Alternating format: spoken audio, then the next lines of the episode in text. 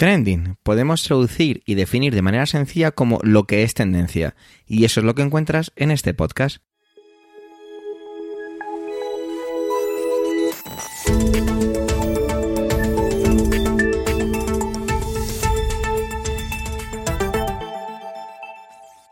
Este es el capítulo 259, 259 del 29 del mes de junio de 2023 y cuenta con las intervenciones de Pedro Sánchez, Ernesto Acosta, Manuel Castaño, puede que Eduardo Norman y puede que un servidor Javier Soler también haga de haga presentación, perdón, haga de presentador e intervención. En el momento de grabar esta parte no lo sabemos. Ah, quédate hasta el final y lo averiguarás.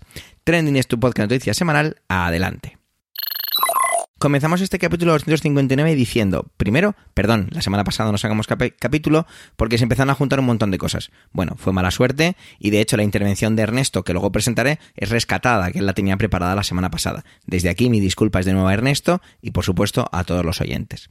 Va a comenzar como lo solemos hacerlo y comienza Pedro con una intervención que para mí me parece algo increíblemente magistral. Él mismo la ha titulado como Bildu en su laberinto. Y es que, vamos, solo con la argumentación que me hizo explicando la la intervención, me quedé atónito.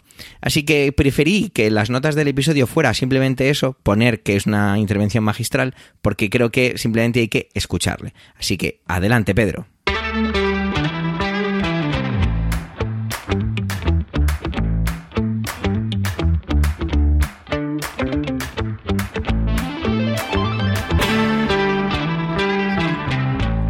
Muchas gracias Javier, saludos equipo trending, buenos días querida audiencia.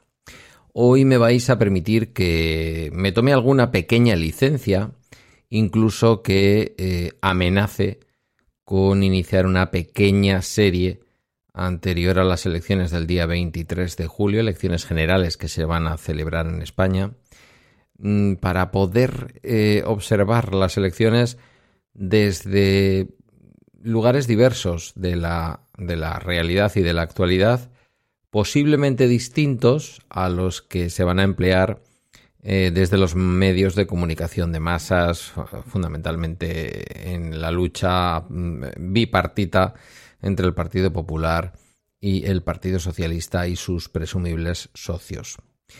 Hoy quiero hacer una referencia, mm, si me permitís, con ánimo relativamente pedagógico y explicativo de lo que ha podido ser uno de los fenómenos políticos de esta legislatura que acaba. Y ese no es otro que el papel de Bildu. Bildu o EH Bildu o Euskal Herria Bildu, como les gusta a ellos eh, que les eh, denominen o autodenominarse. Me gustaría explicar un poco desde Euskadi, desde el lugar donde tienen la mayor parte de su representación junto al junto a la comunidad foral de Navarra. Eh, ¿Qué es Bildu? Y cuando hablamos de Bildu, ¿de qué estamos hablando? EH Bildu, Euskal Herria Bildu o, o Bildu a secas, lo primero que hay que decir es que no es un partido político, es una coalición en la que confluyen diversas culturas políticas. Por una parte, la de Batasuna, la Batasuna más proetarra que todos recordamos, y que le costaba entonar cualquier tipo de lamento o cualquier tipo de cuestionamiento de la actividad terrorista de la organización Euskaditas Katasuna, ETA, eh, junto con la eh, cultura política de Euskal Kartasuna, como conocéis muchos y muchas de vosotros, eh, por lo menos los más viejos del lugar, una escisión del Partido Nacionalista Vasco, encabezada por quien había sido Lendakari con el Partido Nacionalista Vasco, que no fue otro que Carlos Garaycoechea, casi casi en Euskadi borrado de los libros de historia.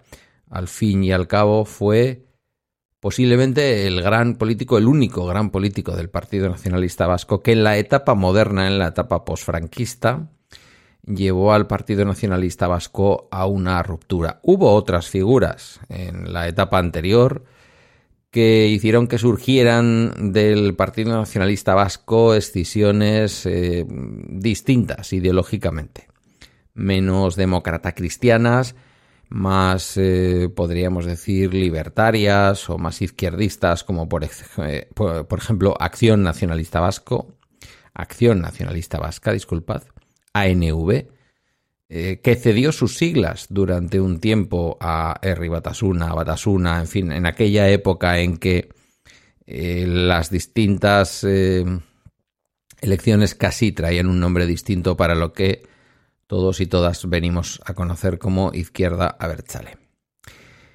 Como digo, en la etapa moderna, en la etapa de la restauración borbónica del 78, eh, la única escisión y la gran escisión, aunque luego se quedara relativamente en nada, pero la gran escisión eh, fue Euskal Cartasuna y eso, como digo, hace que en mi pueblo, en donde tienen calles o plazas o incluso parques insignes eh, lendacaris, como pudo ser el lendacari Ardanza, el lendacari Aguirre, eh, también el primer presidente del Consejo General Vasco, mm, digamos eh, presidente de lo que sería la protoautonomía de Euskadi después del 78, el socialista Ramón Rubial.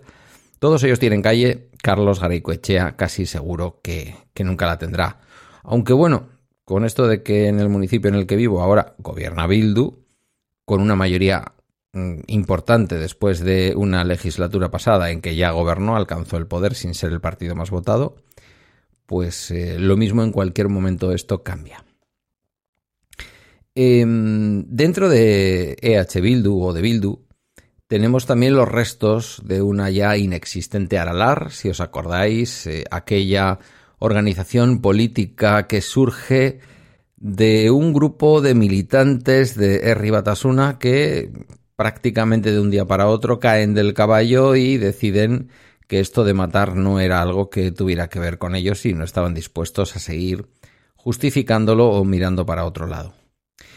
Em, y junto a Aralar y junto a Euskal Cartasuna y a la antigua Herri Batasuna, em, pues está también dentro de Bildu lo que fue una, una de las eh, vertientes de Izquierda Unida aquí en Euskadi cuyo rostro más popular ha sido a su vez el rostro más popular, podríamos decir, de la presencia de EH Bildu durante esta legislatura en el Congreso. Ese no es otro que Oscar Matute, un señor, como también los de Euskal Cartasuna, y a partir de un cierto momento también los de Aralar, que siempre estuvieron en contra de la violencia terrorista y que siempre apoyaron movimientos como Gesto por la Paz, Em, y pidieron reiteradamente en el Parlamento Vasco y también a veces en los medios de comunicación y en el Parlamento Español el final de la violencia y la entrega de las armas.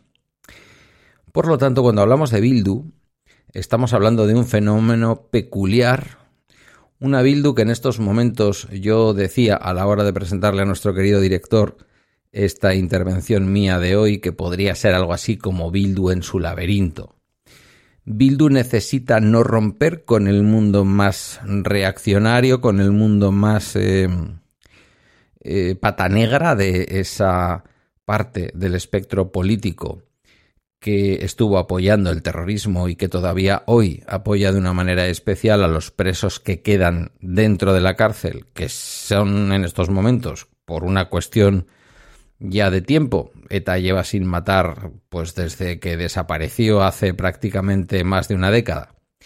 Por lo tanto, quien queda dentro de la cárcel son los que tenían delitos más graves.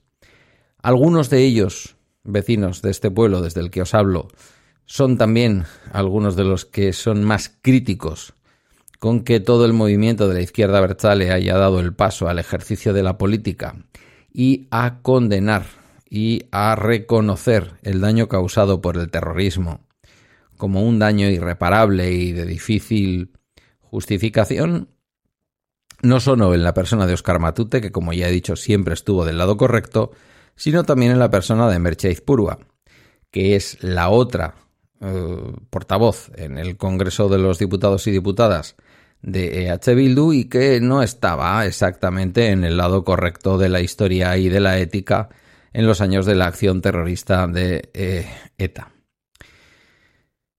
Mm, por lo tanto, el equilibrio interno dentro de Bildu es un equilibrio que tiene, por un lado, mm, a esas eh, culturas políticas que nunca estuvieron a favor del terrorismo, algunas incluso inicialmente ni a favor de la independencia de Euskadi o de Euskal Herria, junto con quienes forman Sortu, que es el gran partido heredero de lo que fue Batasuna.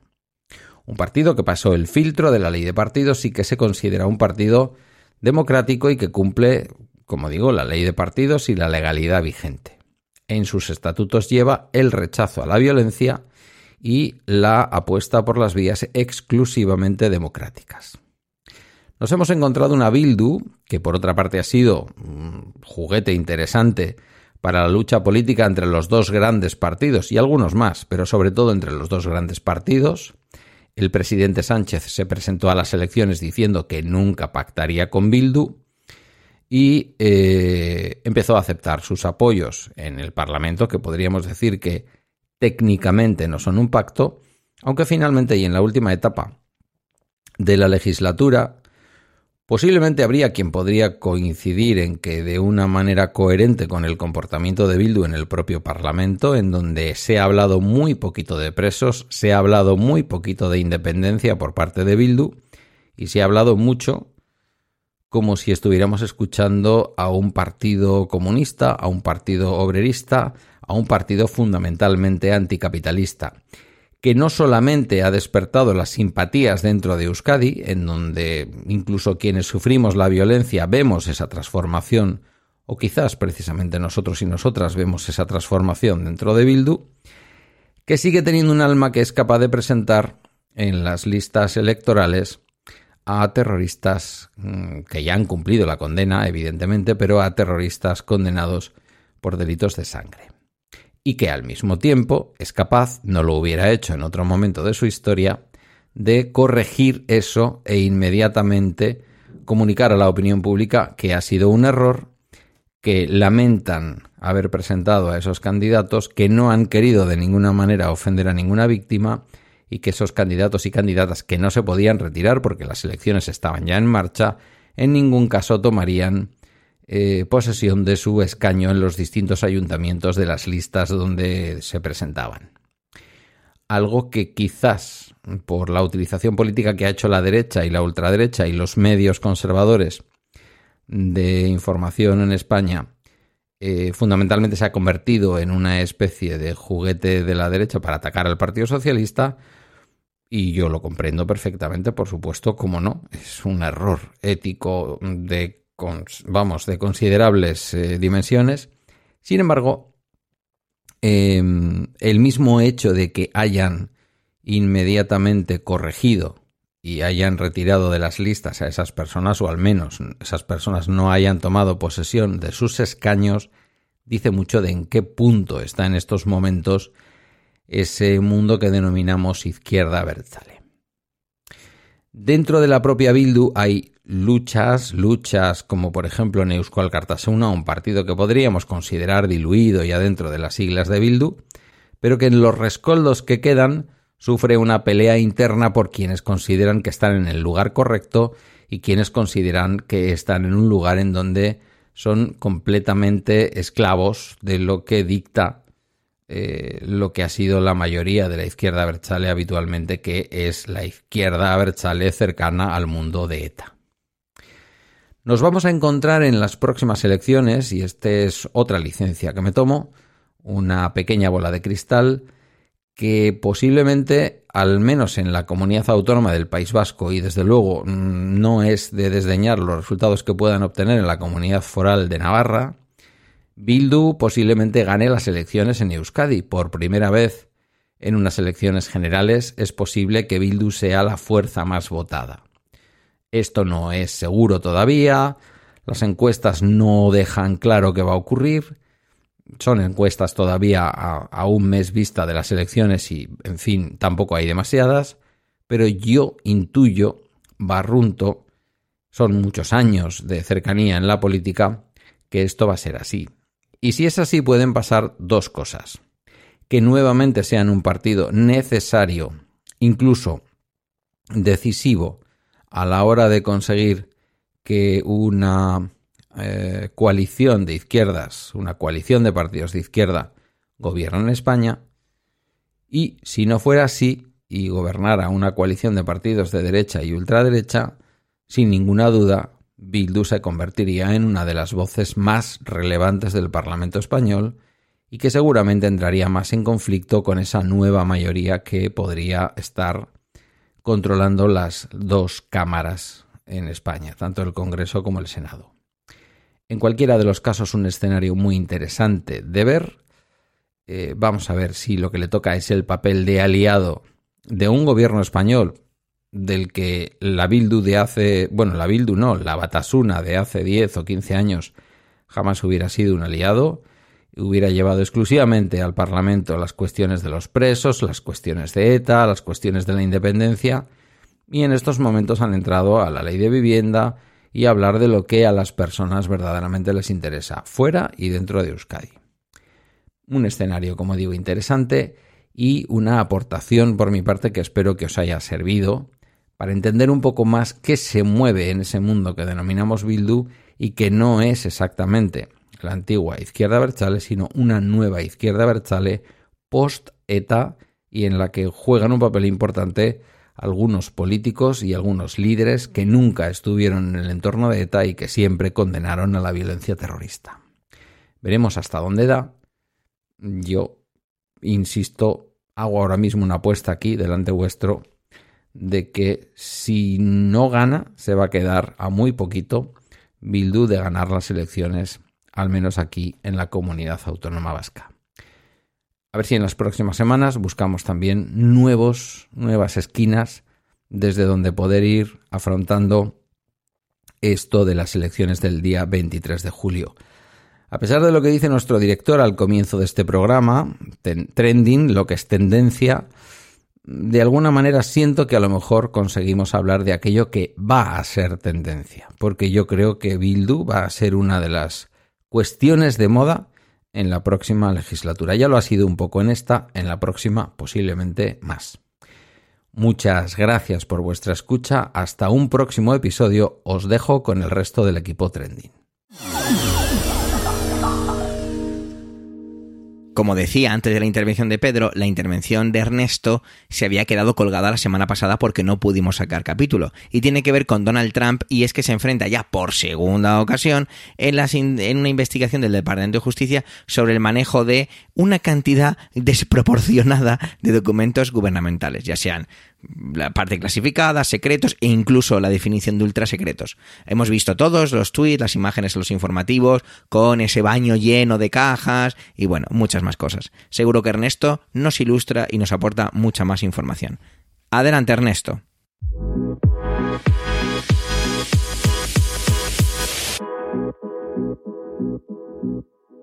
Muchas gracias Javier, saludos para todos los oyentes y para el equipo de Trending. Donald Trump enfrenta por segunda ocasión una investigación del Departamento de Justicia de Estados Unidos sobre el manejo de documentos gubernamentales después de que dejó la Casa Blanca. Ha sido acusado de 37 cargos, incluida la retención no autorizada de archivos de defensa nacional y obstrucción a la justicia. Trump se convirtió en el primer presidente en enfrentar cargos criminales al ser acusado, luego de una investigación sobre un pago de 130 mil dólares que le hizo a la ex estrella de cine para adultos Stormy Daniels, utilizando dinero de su compañía. La segunda acusación se deriva de una búsqueda en la extensa propiedad que posee Trump en Mar-a-Lago, Florida, en agosto pasado, cuando se incautaron 11.000 documentos, incluidos alrededor de 100 que estaban marcados como clasificados, y algunos de ellos fueron indicados como ultra secreto. Pero esta búsqueda e investigación no fue algo que sucedió de la noche a la mañana, como algunos piensan. Aquí les voy a dejar una línea de tiempo con los eventos que es bastante extensa. Lamento mucho que esta parte pueda tornarse monótona, pero creo que es importante que se conozca cómo se dieron los sucesos. He omitido detalles de cada uno de estos eventos para hacer menos extensa mi intervención, pero en internet pueden encontrar muchos sitios web con la línea de tiempo bien detallada. 20 de enero del 2021. Trump deja la Casa Blanca cuando Joe Biden presta juramento como presidente número 46 de Estados Unidos y se va a Mar-a-Lago. Mayo de 2021, la Administración Nacional de Archivos y Registro, NARA, por sus siglas en inglés, se da cuenta de que faltan algunos registros de la presidencia de Trump. En diciembre de 2021, NARA solicita los documentos al expresidente.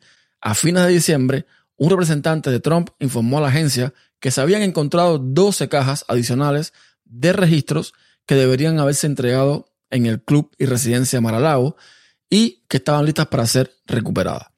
18 de enero del 2022. Los archivos, o sea, NARA, recibieron 15 cajas de material que se habían almacenado en Mar a Lago, algunas de las cuales contenían material clasificado.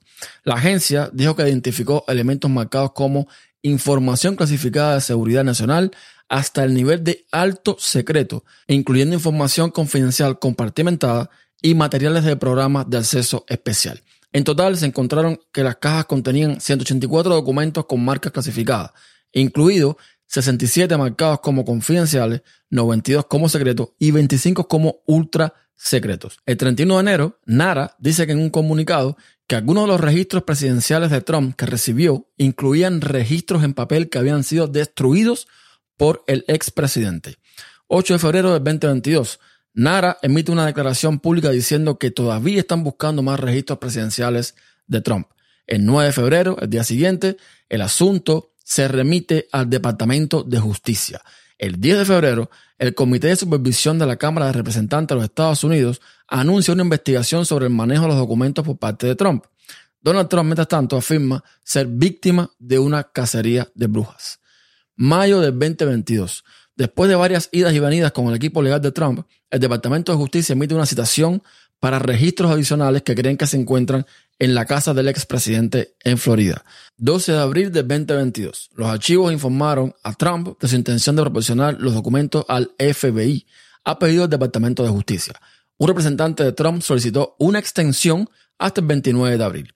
El 29 de abril del 2022, el Departamento de Justicia envió una carta a los abogados de Trump solicitando acceso inmediato al material citando un importante interés de seguridad nacional. El acceso a los materiales no solo es necesario para los fines de la investigación criminal en curso, sino que el Poder Ejecutivo también debe realizar una evaluación del daño potencial resultante de la forma aparente en que estos materiales fueron almacenados y transportados y tomar las medidas correctivas necesarias, añadió el departamento, o sea, el FBI.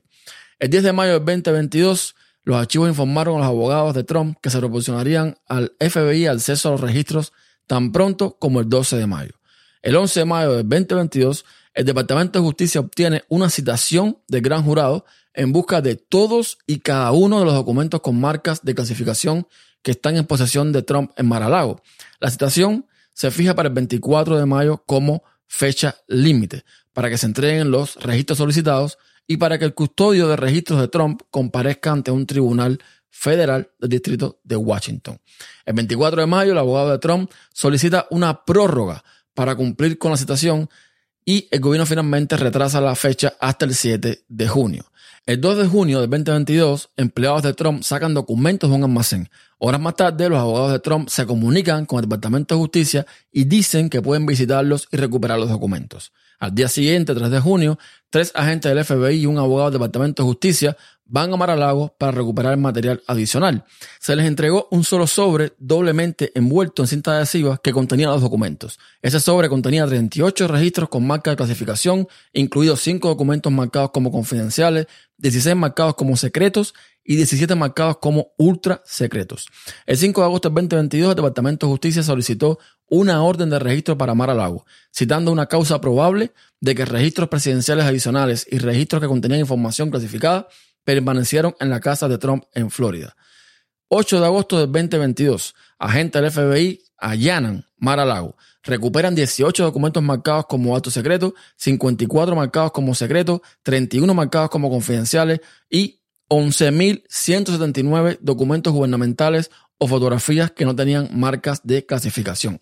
El 22 de agosto del 2022, dos semanas después de la búsqueda del FBI, Trump solicita por separado al Tribunal de Distrito de Estados Unidos para el Distrito Sur de la Florida que un llamado maestro especial revise los documentos. Esto para retrasar la investigación. El 26 de agosto del 2022, el Departamento de Justicia publica una declaración jurada que describe la evidencia que da a los agentes del orden causa probable para pedirle a un juez que apruebe una orden de allanamiento, después de que los medios de comunicación demandaran por su publicación. Esto fue aprobado por un juez. 30 de agosto del 2022, el Departamento de Justicia presenta su respuesta a la solicitud de Trump de una revisión maestro especial. 2 de septiembre del 2022, el FBI revela en un expediente judicial que recuperó más de 11.000 documentos y fotografías del gobierno durante la búsqueda del 8 de agosto en el patrimonio de Donald Trump así como 48 carpetas vacías etiquetadas como clasificadas. Un juez de Estados Unidos, de hecho, una jueza propuesta por Donald Trump, acordó nombrar este maestro especial en el caso de búsqueda de Trump. En octubre del 2022, Walt Nauta, uno de los empleados que movieron cajas, testifica ante funcionarios federales eh, de la investigación diciéndoles que movió estas cajas a pedidos del expresidente en momentos en el que el gobierno buscaba la devolución de material clasificado. El 18 de noviembre del 2022, Jack Smith fue designado por el fiscal general Merrick Garland para servir como asesor especial. En marzo del 2023, la asistente de comunicaciones de Trump, Margot Martin, que trabajó en la Casa Blanca y luego se mudó con Trump a Florida, compareció ante el gran jurado en Washington, D.C. Al menos dos docenas de personas, desde el personal de Maralago hasta miembros del círculo íntimo de Donald Trump en la propiedad de la Florida, están citadas para testificar. En abril del 2023, alrededor de una docena de funcionarios actuales y anteriores del Servicio Secreto de Estados Unidos asignados a Trump testifican ante el gran jurado. El 5 de junio del 2023, el equipo legal de Trump se reúne con Smith en el Departamento de Justicia. El 7 de junio del 2023 se revela que un segundo gran jurado en Florida ha estado escuchando testimonios. Y en junio del 2023, el Departamento de Justicia informa al equipo legal de Donald Trump que es objeto de una investigación federal sobre el posible mal manejo de documentos clasificados. 8 de junio del 2023, Trump anuncia en una publicación en su plataforma True Social que ha sido acusado por mal manejo de documentos clasificados y citado a comparecer ante un juez federal en Miami. La acusación se hizo y la acusación incluye fotografías de su residencia, lo acusa de almacenar material clasificado, incluidos planes nucleares estadounidenses y todo esto en su baño y salón de baile. También alega que en una ocasión se mostraron planos militares a un escritor, a un editor y a algunos empleados, ninguno de los cuales tenía la autorización de seguridad adecuadas. Para Trump, esta acusación es un ataque político orquestado por los demócratas, calificándolos de cacería de brujas, como ya dije, y como no puede ser de otra forma, y acostumbrados ya a su modo operandi, ha llamado al fiscal principal del caso, Jack Smith, un trastornado y un matón. En True Social, la red social donde Trump campa a sus anchas gritando y mintiendo, no solo ha arremetido contra Smith, sino contra la esposa de este. En su defensa, Trump ha argumentado principalmente que desclasificó todo el material que tenía en su poder. Incluso llegó a decir que lo hizo con solo pensarlo, lo cual es un total absurdo, pues no es el procedimiento correcto para desclasificar documentos gubernamentales. Es en contra de la ley mantener documentos clasificados o no autorizados, y una condena podría acarrear tiempo en la cárcel, aunque se dice que es muy inusual que estos funcionarios vayan a prisión. Tenemos que esperar hasta el 14 de agosto para ver qué sucede, con el presidente en el juicio que le toca, pero la cosa no pinta nada mal para él. Y quiero que se entienda algo antes de terminar. Trump no está donde está ahora, con 37 cargos criminales en su contra, por tener los documentos. No, los tiene por obstruir la justicia, por no devolver los documentos cuando fueron solicitados y por mentir, literalmente por mentir, porque él certificó o sus abogados certificaron en su momento que no tenían más documentos cuando sí tenían. Joe Biden, Mike Pence o Barack Obama, todos han tenido documentos clasificados en su casa, todos han sido devueltos. De hecho, Joe Biden, cuando pasó todo esto con Trump, pidió que se buscaran en su despacho si había algún documento clasificado, se encontraron estos documentos y él mismo pidió que se hiciera una investigación, que hasta ahora, por supuesto, no ha resultado en nada como para incriminarlo. Esta es la situación. Donald Trump está ahí simplemente por creer que esos documentos le pertenecían, que eran suyos y que los había clasificado simplemente de nuevo con pensarlo. Hasta la próxima.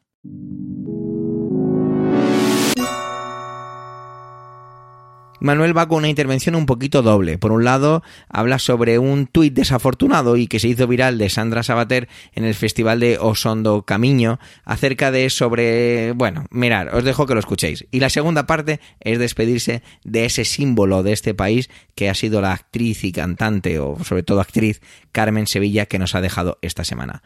Adelante, Manuel.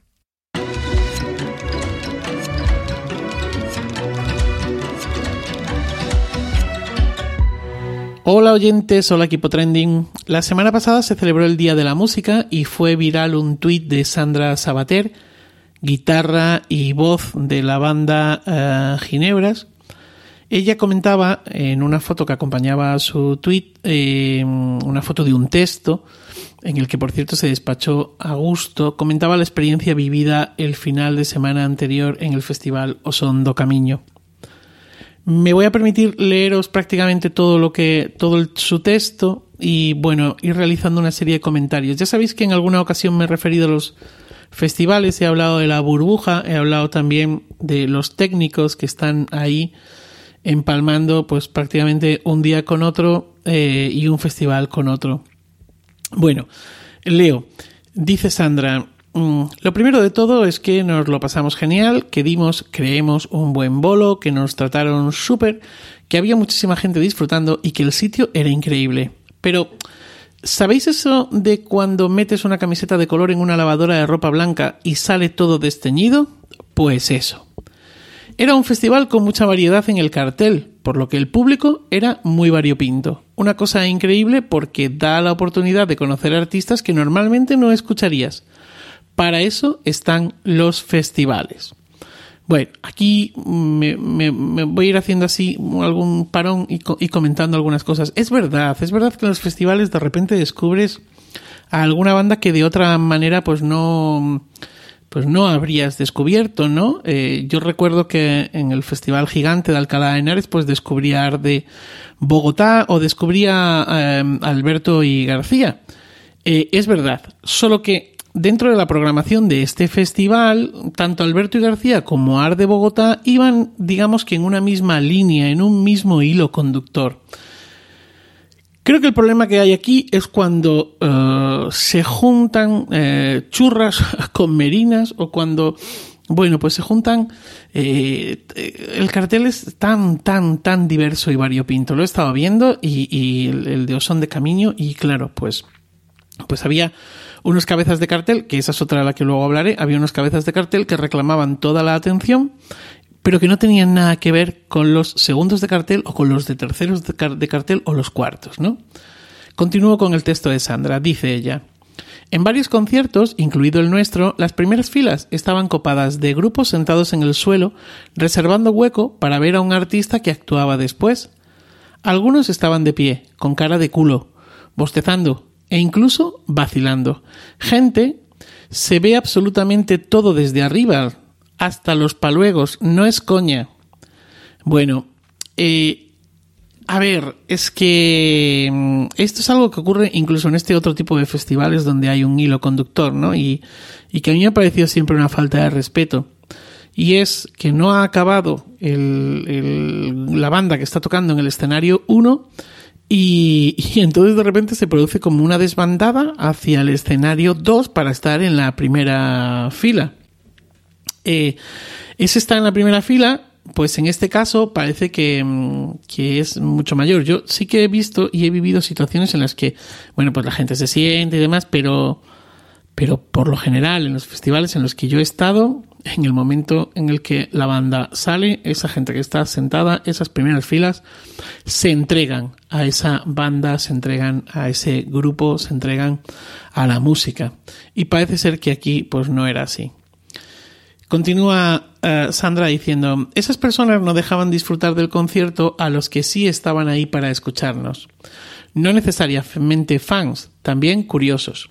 Es molesto, es irrespetuoso y es de tener bastante mala educación.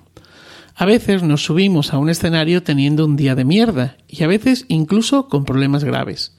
Nos subimos ahí arriba y damos todo lo mejor de nosotras, aunque no nos queden fuerzas, para que disfrutéis vosotras y también sanemos nosotras.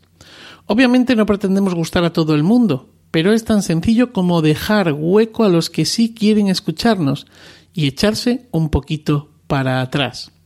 Los festivales son una experiencia para compartir, descubrir, celebrar y cuyo principal propósito es que muchas personas con gustos distintos vivan el momento como si fuese mágico. Si quieres ver a un artista en concreto, cómprate una entrada para ir a verle en su gira, pero no manches la experiencia de otra persona con tu sentada y tu falta de respeto. Y acaba diciendo, a todas las personas que respetaron las actuaciones de los Hondo Camino, gracias.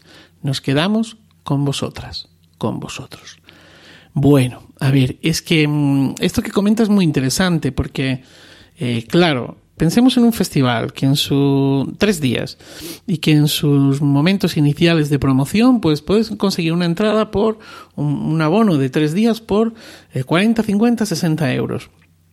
Donde además, eh, bueno, pues malo va a ser eh, si encima lo compras eh, em, antes de, conocer el cartel, que no oh, te, te mole alguien de ese cartel, ¿no?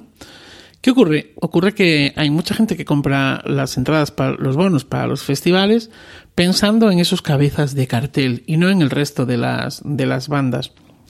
Claro, yo creo que los festivales no son, no son lugares donde uno tiene que ir a ver a su banda. Estoy totalmente de acuerdo eh, con lo que eh, comenta eh, Sandra, ¿no? Y es el, el, hecho de que, mira, es que si quieres ver a tu eh, cantante favorito, a tu banda favorita o a esa banda que te mola y que te gusta, pues acude directamente a un concierto de la gira. Claro, una diferencia de precio bastante grande, porque es que a lo mejor en ese, ese concierto, solo ese concierto, te cuesta pues esos 40, 50 o 60 euros. En definitiva, mm, los festivales creo que también de alguna manera tienen una responsabilidad, una responsabilidad en educar precisamente al público. No sé cómo se puede hacer, pero sí, eh, bueno, pues, pues eh, el, pedir ese respeto, ¿no? Yo creo que a nadie se le ocurriría ir a ver una eh, una obra de teatro y, y molestar durante la parte que no está en escena eh, su actor o su actriz favorita. No lo sé. Igual la comparación no es la mejor.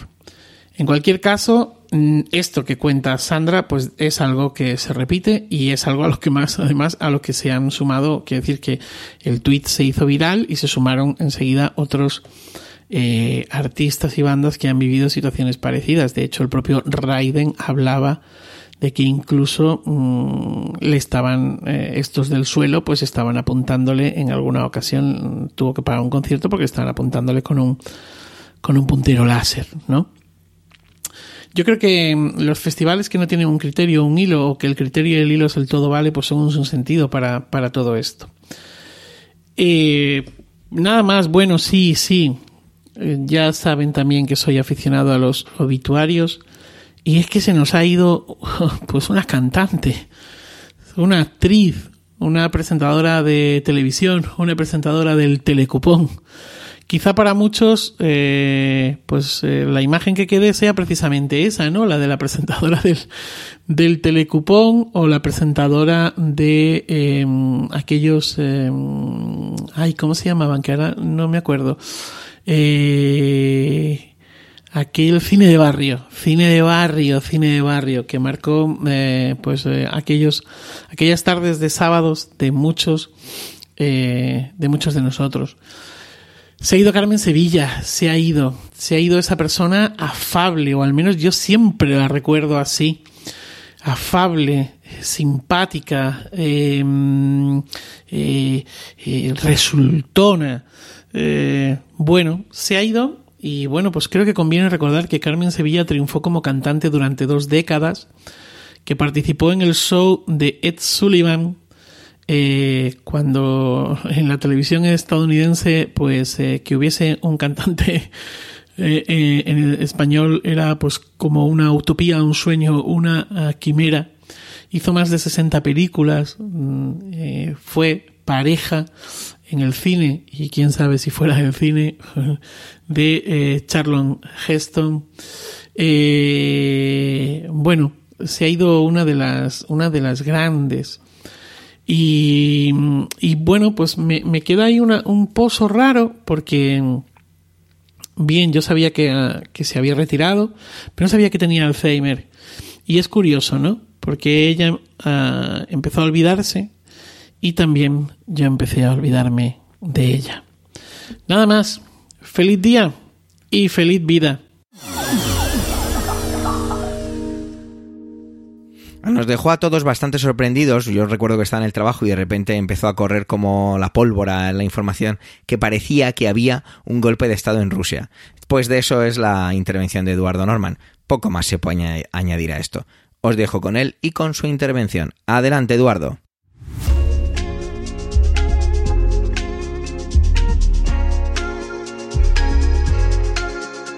Este fin de semana hemos tenido sorpresa en Rusia por un intento de golpe de Estado por parte de Pregozhin, el CEO de Wagner, la, empresa de mercenarios, que ha tenido un, digamos, destacado papel en, la guerra de Ucrania y que no solamente ha estado funcionando allí, sino también en, en África, etc.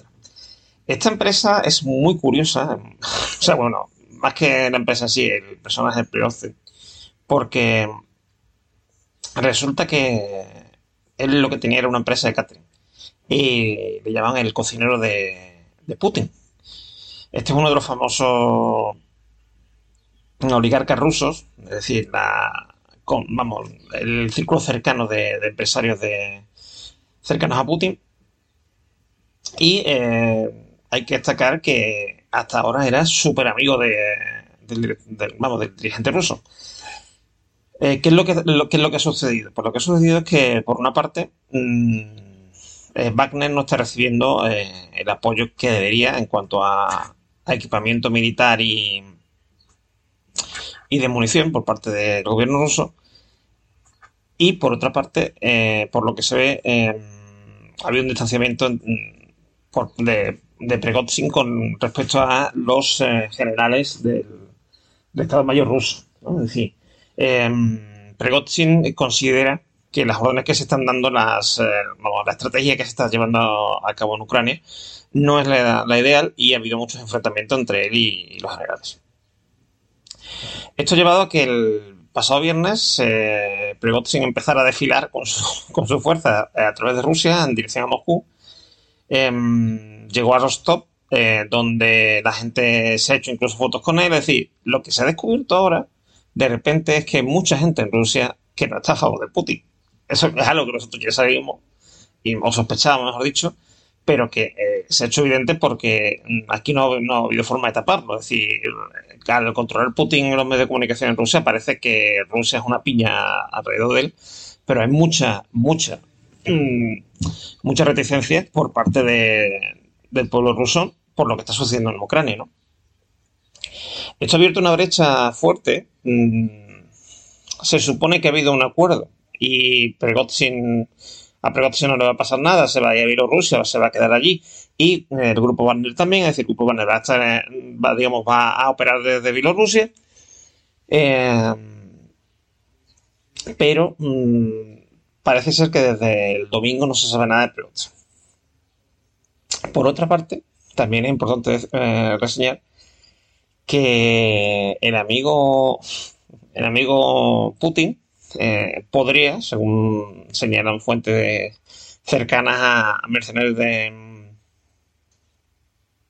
mercenarios de Wagner, eh, haber conseguido este acuerdo, o que Pregozhin y, el grupo Wagner firmaran este acuerdo, amenazando a las familias de los, de los mercenarios. Esto, o sea, como vemos, todo muy democrático, todo maravilloso. Em, aquí hay dos cosas. Una muy general, que es que es el peligro de privatizar ciertos servicios, ¿vale? Como puede ser, por ejemplo, mm, el ejército. Si tú privatizas el ejército y, contratas mercenarios, eso está muy bien. Eh, representa un ahorro, porque cuando no necesitas, mm, le dejas de pagar, no hay problema, perfecto. Pero también presenta un riesgo, y es que em, esa gente se pueden volver en contra tuya, porque no obedecen tus órdenes, obedecen las órdenes de su empresa. ¿Vale? Y si tú, por ejemplo, dejas de pagar o mm, por lo que sea, hay una enemistad entre el Estado ruso, en este caso, por ejemplo, y, el, digamos, la dirección de la empresa, la empresa se puede volver en contra de Rusia. Es decir, un señor con un ejército. ¿Vale? Esto ya en la Edad Media, mm, los eh, reyes vieron que no era buena idea, ¿no? Que, los, que hubiera señores por ahí, señores feudales con ejércitos, porque les restaba poder. Y si, hombre, no estamos en una. Cuando hablamos de Rusia, no es. No, Rusia en general, los países eh, actuales no son eh, monarquías absolutistas, pero sí que es verdad que el Estado es quien lleva la voz cantante, ya sea el Estado lo que sea, es decir, un dictador, eh, una monarquía parlamentaria, una república, etcétera. ¿Vale? Con lo cual no es bueno que haya señores por ahí mm, con su ejército, porque pasa lo que pasa, por ejemplo, en Afganistán, que se viera de Dios en un momento. Nada más que se ponen de acuerdo dos o se enemistan dos, pues ya hay una guerra interna. Eh, por otra parte, a modo más, mm, eh, digamos, menos general, más en, el conflicto de, Ucrania con Rusia o de Rusia con Ucrania, también tenemos que ver una cosa. Y es que eh, creíamos que Rusia era una balsa de aceite. Y ya hemos visto que no lo es. ¿Vale? O sea, ya he dicho, sospechábamos que no, evidentemente. Pero parecía que Putin tenía el control de la situación. Aunque la gente estuviera descontenta, lo que sea, da igual. Putin estaba al mando. Pero ahora eso se pone en, entredicho. Y eso es una cosa muy grave para Putin. Es un gran peligro. Porque en el momento en que se pone en entredicho la, autoridad de alguien, eh, gente que a lo mejor antes decía, no, es que Putin no hay quien lo mueva, no sé qué. de repente ven que, que cuando hay un ejército que va hacia Moscú, eh, y que va a llegar a la capital no sé qué, la gente en vez de combatirlo, que se hace fotos con ellos. Entonces dices tú, oye, mira, pues igual Putin no tiene tanto apoyo como parece. Igual Putin no es tan inamovible. Ya asaltan las preguntas a la cabeza de la gente, ¿no? Y eso, como repito, para Putin es un grave riesgo. Porque lo ponen entredicho. O sea, ahora mismo mm, yo diría que estamos mucho más cerca de, de la caída de Putin que hace, que hace cuatro días. Y por otra parte, también digo que esto a Rusia o le ha pegado un pelotazo mm, mal dado, digamos, en todas sus partes, ¿vale? Por así decirlo. En el sentido que, o la cabeza, ¿no? Porque mm, ha bajado mucho la cotización del rublo, ha subido el precio de, bueno, eso nos afecta a todo, del gas y del petróleo, pero sobre todo del gas. Em, ha, bueno, ha, aumentado la, el, digamos, el precio del crédito en, Rusia, ¿no? O sea, para, Rusia ahora es más caro pedir un crédito como, como Estado, ¿no? Eh, que hace, hace cuatro o cinco días. Y eh, si ya estaban las cosas mal en Rusia, pues las han mucho peor.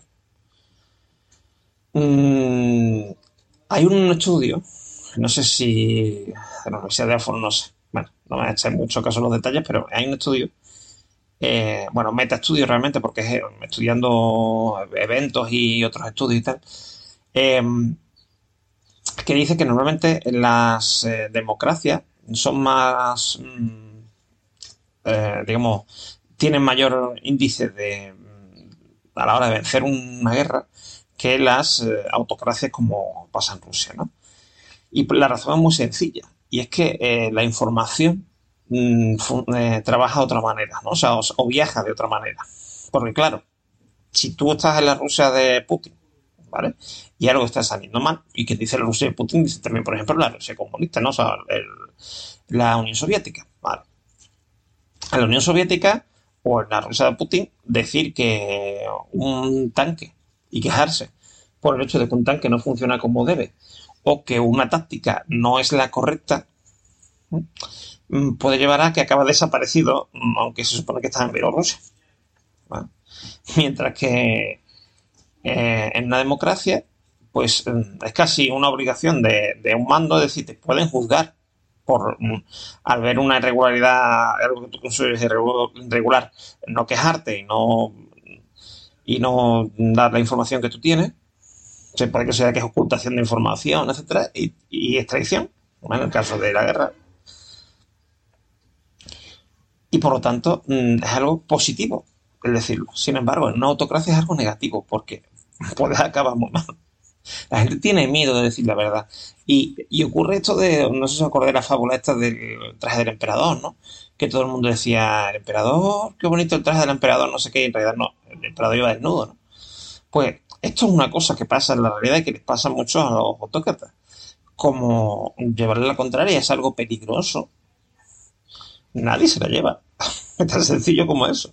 ¿Vale? Si, si Mm, es lo que suele suceder, por ejemplo, en, los zoológicos que tienen instaladas o bueno, zoológico, o, por ejemplo, las, em, las, explotaciones agropecuarias que tienen instalado vallas de esta electrificadas con baja tensión, que da un chispacillo y el animal se... Pues, esas vallas nunca las suelen romper y tampoco se acercan. Porque cuando te da una, dos o tres veces un chispazo, dices tú, mira, ahí mejor no voy. Pues ocurre lo mismo en estas cosas. Cuando tú estás acostumbrado a que si mm, has dicho una tontería, ¿vale? Y es una pero era negativa, te, llevas el castigo de los siglos. Cuando es una cosa de la que depende a lo mejor, mm, yo qué sé, el destino de tu país, mm, pero temes que te que, que sea, decir la verdad, te represente una regalina como esa, no lo haces. Te callas y tú, vale, muy bien.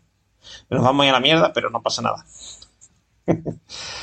Ese es el peligro mm, que tiene eh, Putin ahora mismo. Que para Putin, mire donde mire, todo va a estar muy bien. Todo va a estar perfecto. Porque mm, la gente le tiene miedo.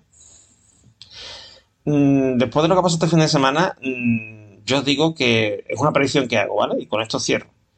De aquí a un año no sabemos lo que va a pasar con Rusia. Igual se ha hundido en anarquía, o igual eh, ha habido algún tipo de movimiento político organizado en condiciones y tiene un gobierno más o menos democrático, o, por lo menos que lo va a intentar, ¿no? Otra cosa que lo consiga, porque esto ya pasa muchas veces de las famosas eh, revueltas árabes, etcétera, que después mm, el Estado que viene después es otra autocracia o es otro, otra dictadura, ¿no? Pero mm, algún tipo de levantamiento puede haber mm, de aquí a poco.